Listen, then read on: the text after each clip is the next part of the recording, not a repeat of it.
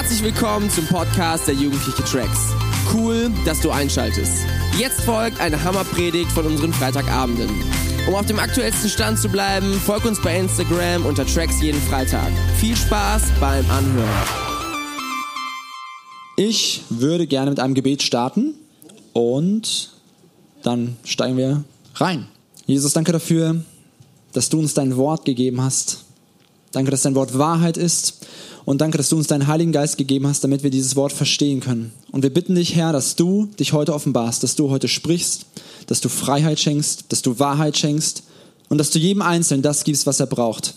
Du weißt um jedes Bedürfnis und wir danken dir, dass du die Quelle des wahren Lebens bist, bei der wir alles finden, was wir brauchen. Amen. Ihr seht schon das Cover. Wir sind in unserer dreiteiligen Predigtreihe Hero Maker und ich habe heute die Ehre, Predigt Nummer zwei, das Sandwich zu machen. Ich habe mich ähm, in der Vorbereitung, als ich gelesen habe, okay, worum es geht, ähm, ja, da konnte ich mich ganz gut mit dem Thema identifizieren, weil heute wird es um das Thema gehen, du bist berufen, ein Held zu sein. Und ich bin heute ja schon so ein bisschen älter als die meisten von euch und ich habe mich gefragt, wie war das mal bei mir, als ich noch jünger war, als ich noch ein Teenager war. Und jemand hat mal so das Gleiche gesagt, so du bist zu etwas berufen, du bist berufen, Held zu sein, du bist berufen, großartige Dinge zu tun. Und wisst ihr, für mich, damals in eurem Alter, ich war auch Christ, aber ich habe das immer gehört und für mich war das immer so ein bisschen wie so eine Last. So, ich habe so gehört, ah ja, okay, das klingt zwar ganz cool, aber ich muss ja irgendwie was machen. Also ich muss ja irgendwie was vollbringen, um vielleicht vor Gott angenommen zu sein. Gott hat mir irgendwie einen bestimmten Auftrag gegeben und irgendwie war es für mich ganz, ganz häufig so, dass es mich eher erdrückt hat, als dass es mich gefreut hat. Und ich bin mir sicher, dass es den einen oder anderen heute gibt, dem es genauso geht. Und ich bin mir gleichzeitig sicher, dass Gott heute einige von euch von dieser Lüge befreien will, dass Gottes Berufung eine Last, etwas wie ein schwerer Rucksack ist für dein Leben. Vielmehr will er dir zeigen, dass seine Berufung ein, eine Befreiung für dich bereithält. Ich weiß nicht, ob du dir schon mal die Frage gestellt hast. Ich glaube, du hast sie dir noch nicht gestellt. Aber ich habe sie mir schon häufiger gestellt, und zwar, warum baut Gott sein Reich eigentlich mit Menschen? Oder andersrum gefragt, warum baut Gott sein Reich nicht mit Engeln? Das wäre viel einfacher. Das wäre viel einfacher für ihn. Engel sind ihm immer treu. Engel beten ihn den ganzen Tag an. Engel sind nicht launisch. Engel sind eigentlich ganz gute Wesen. Äh, die können sogar rumfliegen, sind viel schneller könnten eigentlich viel schneller vielleicht mehr Menschen erreichen als wir. Aber Gott baut sein Reich nicht mit Engeln. Und ich werde dir heute in der Predigt keine Antwort auf die Frage liefern können, weil ich kenne die Antwort nicht. Ich weiß nicht, warum Gott sein Reich nicht mit Engeln baut. Aber eins kann ich dir sagen, er baut sein Reich mit Menschen, mit unvollkommenen Menschen und er will sein Reich mit jedem Einzelnen von dir und mir bauen. So, wenn es darum geht, du bist berufen, ein Held zu sein, dann klingt das zwar manchmal so abgespaced und wir haben schnell irgendwelche Heldenfiguren ähm, vor Augen und denken uns, okay, wow, das, was der gemacht hat, das, das kann ich nie vollbringen oder wie kann ich denn ein Held sein? Und ich habe das runtergebrochen, hey, was heißt es, ein Held zu sein?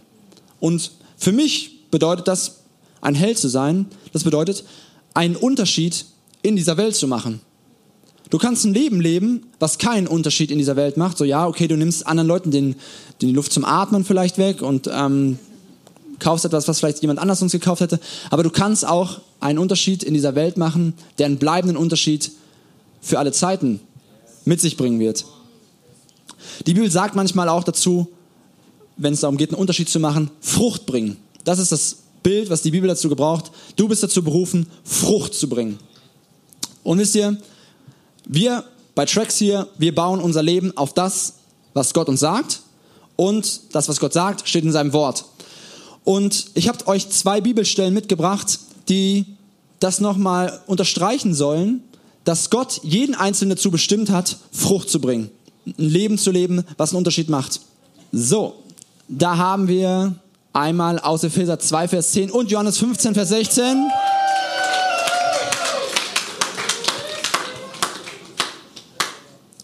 Hier spricht Paulus, der war mal so ein Apostel, der ganz viel rumgereist ist, zu verschiedenen Gemeinden und alles, was er schreibt, das gilt, das galt für die Gemeinden und das gilt genauso für jeden, der sich zu Jesus zählt. Und er sagt, denn wir sind seine Schöpfung, erschaffen in Christus Jesus zu guten Werken, die Gott so vorbereitet hat, damit wir in ihn wandeln sollen. Also, du wurdest von Gott geschaffen, aber du wurdest nicht nur geschaffen, sondern du wurdest dazu geschaffen, zu guten Werken. Und das Krasse ist, und das ist das, was ich am Anfang meinte mit, früher dachte ich immer, okay, ich muss das jetzt erstmal aus mir hervorbringen. Ich muss erstmal dieses Werk irgendwie kreieren. Aber er sagt hier, das ist ein Werk, was er schon vorbereitet hat. Also, er hat dich gemacht, er hat das Werk gemacht. Und jetzt will er dich dazu bringen, dass du in das, in die Tat hineinkommst, die er schon für dich vorbereitet hat. In Johannes 15, Vers 16 spricht Jesus mit seinen Jüngern, also auch mit uns und sagt, nicht ihr habt mich erwählt, sondern ich habe euch erwählt und euch dazu bestimmt, dass ihr hingeht und Frucht bringt und eure Frucht bleibt. Also, du wurdest von Jesus erwählt. Er hat gesagt, ich will dich haben. Ich will dich haben. Ich will, dass du ein Leben mit mir führst.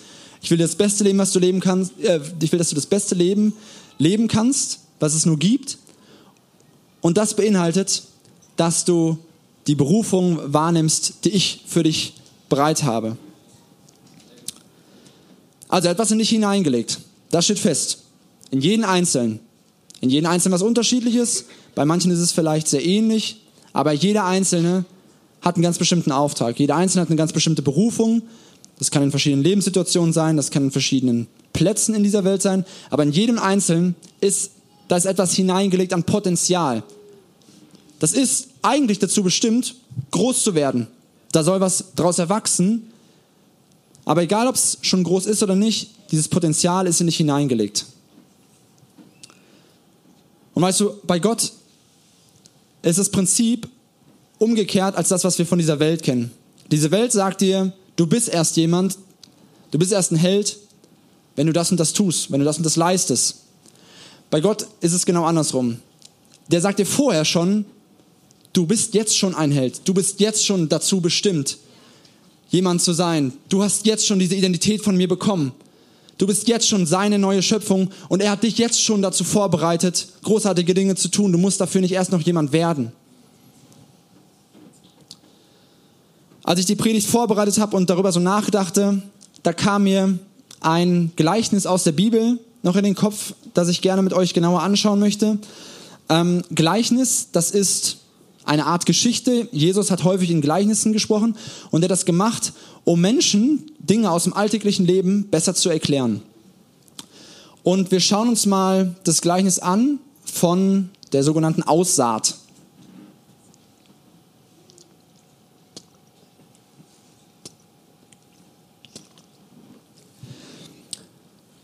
Aus Matthäus 13. Und er sagte ihnen vieles in Form von Gleichnissen. Er sagte, ein Bauer ging aufs Feld, um zu säen. Ich habe sie direkt schon unterteilt, weil es im Endeffekt vier Abschnitte gibt. Erstens, als er die Körner ausstreute, fiel ein Teil von ihnen auf den Weg. Die Vögel kamen und pickten es auf. Andere Körner fielen auf felsigen Grund, der nur mit einer dünnen Erdschicht bedeckt war. Sie gingen rasch auf, aber weil sie, nicht, weil sie sich nicht in der Erde verwurzeln konnten, Sie gingen rasch auf, weil sie nicht in der Erde verwurzeln konnten. Als aber die Sonne hochstieg, vertrockneten die jungen Pflanzen. Und weil sie keine Wurzeln hatten, verdorrten sie. Drittens, wieder andere Körner fielen in Dornengestrüpp, das bald das Getreide überwucherte und erstickte. Jetzt viertens, andere Körner schließlich fielen auf guten Boden und brachten Frucht. Manche brachten 100 Körner, andere 60 und wieder andere 30.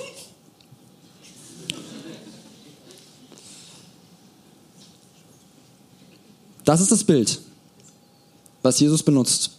Und ein paar Verse weiter erklärt Jesus seinen Jüngern dieses Bild. Was hat es damit zu bedeuten, dass es diesen Bauern gibt, der aufs Feld geht? Und ich ähm, will den ganzen Text nicht direkt vorlesen, sondern ich habe es versucht, direkt mit Bildern darzustellen. Diese vier Abschnitte, ähm, die wir gerade schon gelesen haben.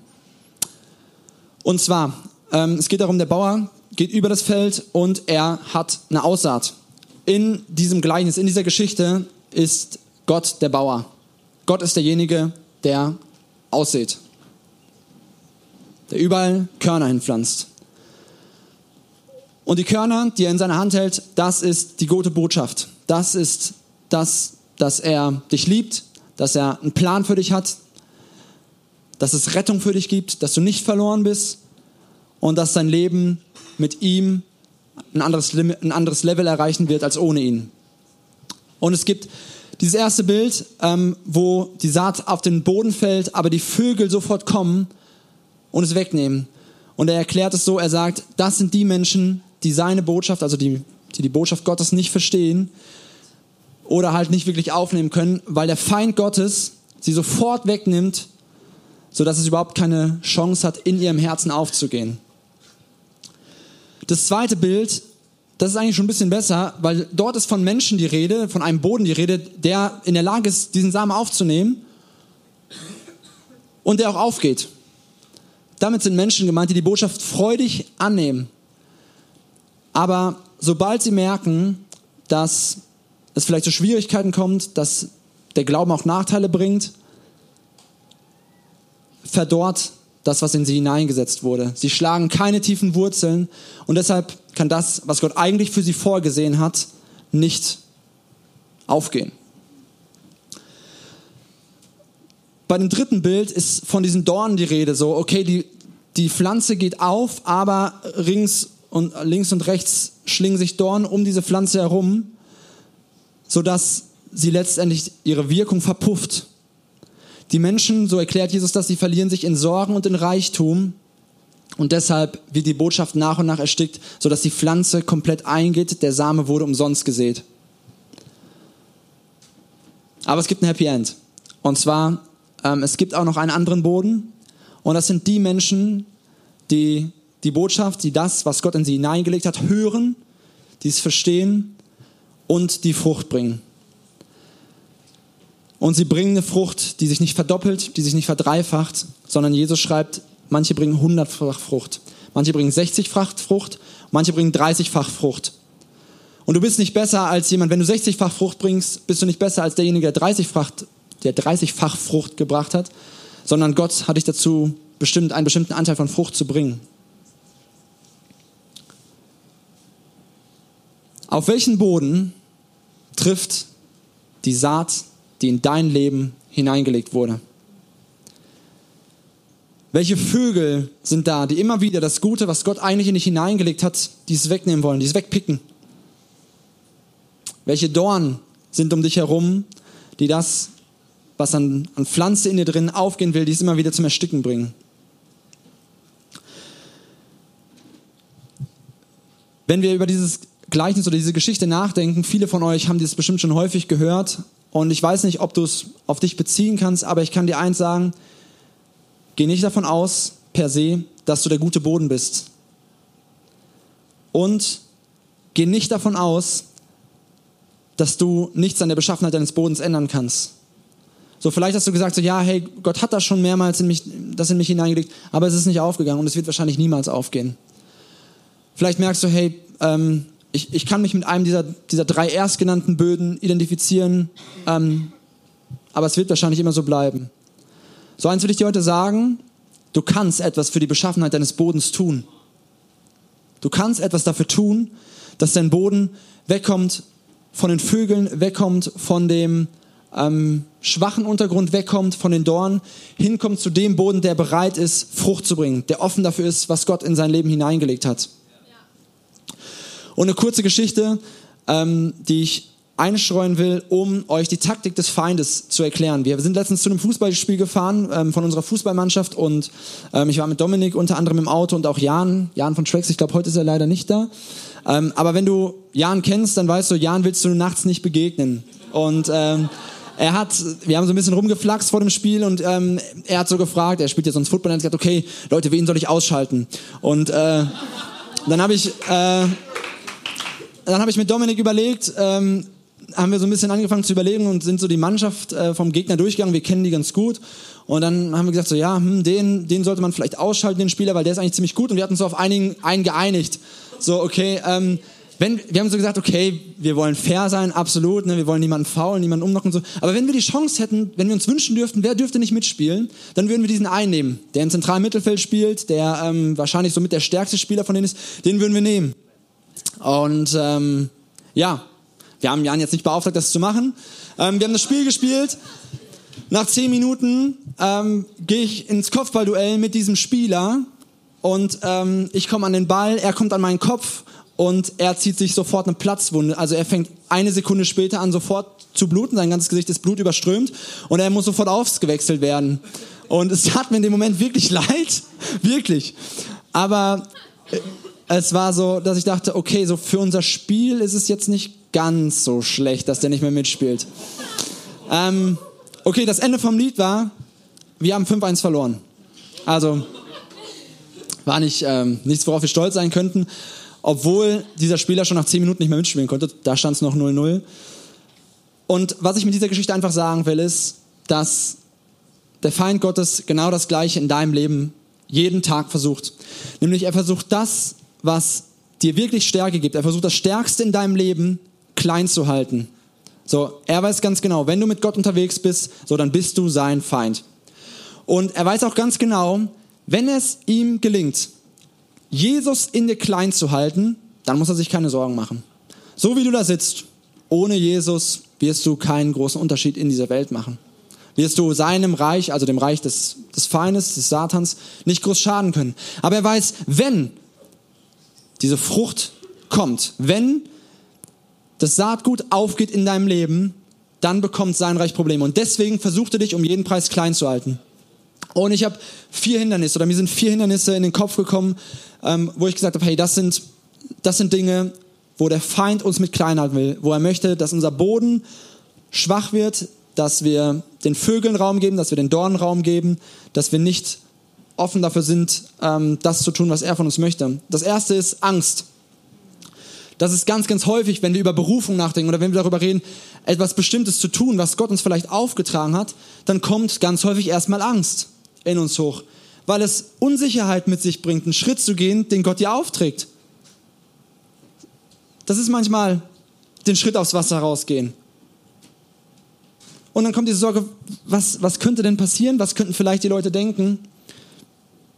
Gottes Wort sagt, uns ist nicht gegeben ein Geist der Furcht. Okay? Also wenn Angst dein Thema ist, fang an auszusprechen, dir ist nicht gegeben ein Geist der Furcht und Jesus sagt, in der Welt habt ihr Angst, so er wusste das, aber seid getrost, ich habe die Welt überwunden. Und weil er die Welt überwunden hat, darfst du die Welt überwinden, darfst du deine Angst überwinden. Zweiter Punkt, zweites Hindernis, was dich davon abhält, Minderwertigkeit. Bei wem suchst du deine Anerkennung? Hey, wenn wir uns immer wieder Gedanken über unseren Wert machen oder den versuchen, bei anderen Leuten zu stillen, dann ist es klar, dass wir nicht offen für das sein können, was Gott mit uns tun möchte. Da gibt es ein cooles Zitat, da heißt es, solange du dich bemühst, andere zu beeindrucken, bist du von dir selbst nicht überzeugt. Solange du dich bemühst, andere zu beeindrucken, bist du von dir selbst nicht überzeugt.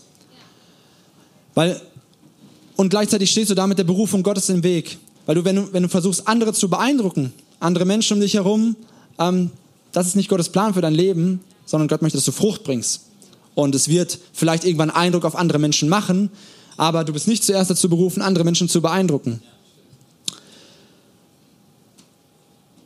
Ihr, Gott sagt in seinen Worten, das finde ich so krass, also diese Bibelstelle, die kann man, die kann man in seinem Kopf zwar verstehen, aber die musst du ins Herz rutschen. Und er sagt zu seinem Volk und damit auch zu uns, ich habe dich je und je geliebt. Ich habe dich schon immer geliebt. Und das sagt er zu einem Volk, was ihm untreu gewesen ist, was von seinen Wegen abgekommen ist. Aber er sagt ihm, ich habe dich je und je geliebt. Wenn du eine Entscheidung für Jesus getroffen hast, dann gilt dir das. Du bist je und je geliebt. Und welchen größeren Wert könntest du haben, als zu wissen, okay, der Schöpfer des Universums, der König aller Könige, der Retter dieser Welt, der liebt mich so, wie ich bin. So, es gibt keinen Grund mehr an deinem eigenen Wert zu zweifeln. Und wenn Minderwertigkeit da ist, dann fang an, den Wert Gottes, den er in seinem Wort in dich hineingelegt hat, über dir auszusprechen, damit die Saat aufgehen kann. Drittens, Stolz. Das ist so mein Bereich.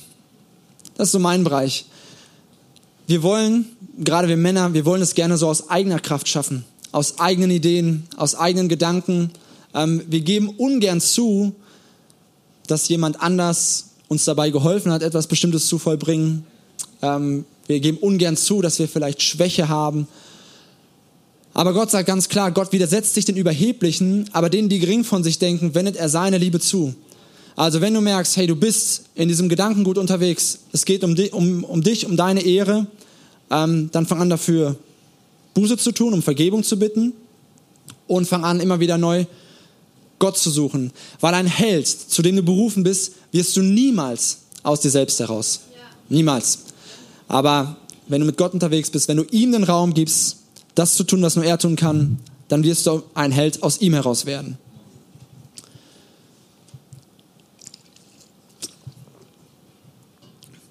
Viertes Hindernis, Sünde. Hier sagt die Bibel oder der Schreiber des Hebräerbriefs, der fordert uns auf und sagt, deshalb wollen auch wir, wie Läufer beim einen Wettkampf, mit aller Ausdauer dem Ziel entgegenlaufen. Wir wollen alles ablegen, was uns beim Laufen hindert, uns von der Sünde trennen, die uns so leicht gefangen nimmt und unseren Blick auf Jesus richten, den Wegbereiter des Glaubens, der uns das Ziel vorausgegangen ist. Also wir wollen alles ablegen, was uns beim Laufen hindert, uns von der Sünde trennen, die uns so leicht gefangen nimmt. Also der Schreiber macht klar, hey, Sünde nimmt dich gefangen.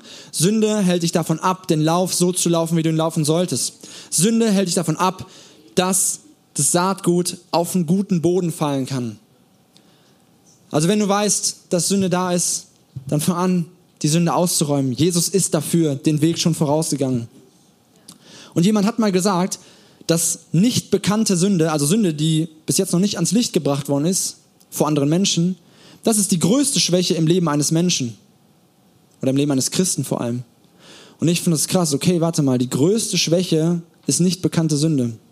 Und damit will ich niemandem hier Angst machen, sondern ich will dir Mut zu sprechen, weil das auch das Wort Gottes sagt, hey, wenn wir unsere Verfehlung bekennen, dann vergibt er uns unsere Schuld. Und wenn deine Sünde ans Licht gebracht wird, wenn du sie mit jemandem teilst, dann ist es nämlich keine Schwäche mehr. Dann ist es nichts mehr, womit der Feind dich belästigen kann, wo er dich immer wieder klein mithalten will, sondern er möchte, dass, dass es ans Licht kommt. Er ist schon dafür gestorben, seine Vergebung liegt bereit. Also wenn du weißt, dass Sünde in deinem Leben ist, die bekannt werden sollte, dann will ich dir Mut machen, weil ich auch aus eigener Erfahrung weiß, auch wenn es schwer fällt, ist es etwas, was dich befreien wird. Ich weiß nicht, wie viele wir heute hier in diesem Raum sind, aber ich würde sagen, es sind weit über 100. Und weit über 100 Menschen bedeutet ein gehöriges Potenzial, was Gott hier in diesen Raum alleine gelegt hat. Wenn dieses Potenzial nach außen kommt, wenn dieses Potenzial aufgeht und Frucht bringen wird, dann wird diese Welt ein anderer Ort werden. Wie das ganz konkret aussehen wird, darüber werden wir nächste Woche sprechen. Aber heute soll es darum gehen, dass du dir deine Berufung nicht rauben lassen sollst. Oder aber, dass du vielleicht ganz neu eine Berufung in dir aktivieren solltest. Vielleicht ist heute der Schritt, ganz neu Wahrheit in deinem Leben zu aktivieren, in dem Sünde durchbrochen wird, in dem Angst durchbrochen wird, in dem Minderwertigkeit durchbrochen wird, in dem Stolz durchbrochen wird, hey, lass uns heute Wahrheit aktivieren.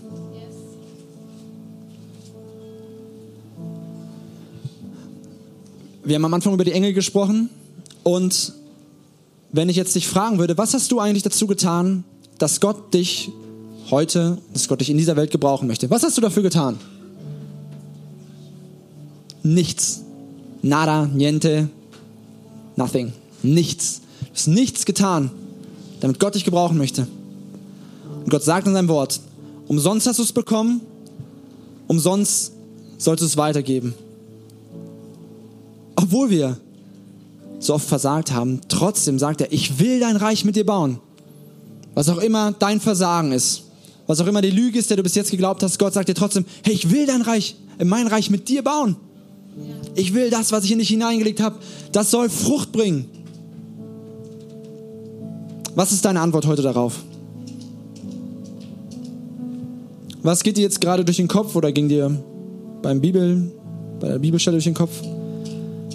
Was hat Gott in dein Herz gelegt? Oder vielleicht weißt du auch nicht, was Gott in dein Herz gelegt hat, aber du wünschst dir, dass Gott eine Berufung in dein Herz hineinlegt.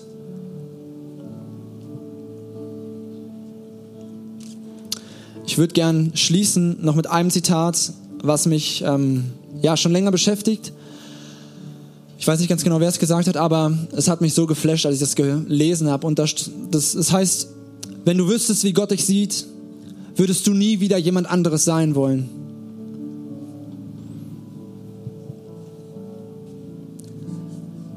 Wenn wir das verstehen würden, wer wir in Gottes Augen sind, was Gott in uns hineingelegt hat,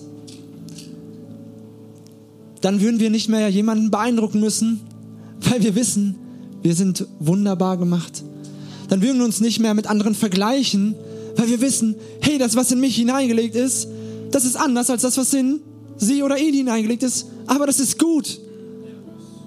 So, und mein Gebet immer wieder neu ist, weil ich hab's noch nicht verstanden. Und noch nicht ganz. Ich versuche mich dahin zu entwickeln, dass ich es mehr verstehe. Und ich sage, Gott, ich will, ich will das sehen. Ich will das sehen, wie du mich siehst. Ich will das besser verstehen. Und ich möchte, dass das, was du ganz speziell in mich hineingelegt hast, dass das zum Tragen kommt und dass ich, dass ich Frucht bringe, hundertfach, sechzigfach oder auch dreißigfach, das, was Gott bereithält. Du bist geschaffen zu guten Werken. Du bist dazu berufen, ein Held zu sein.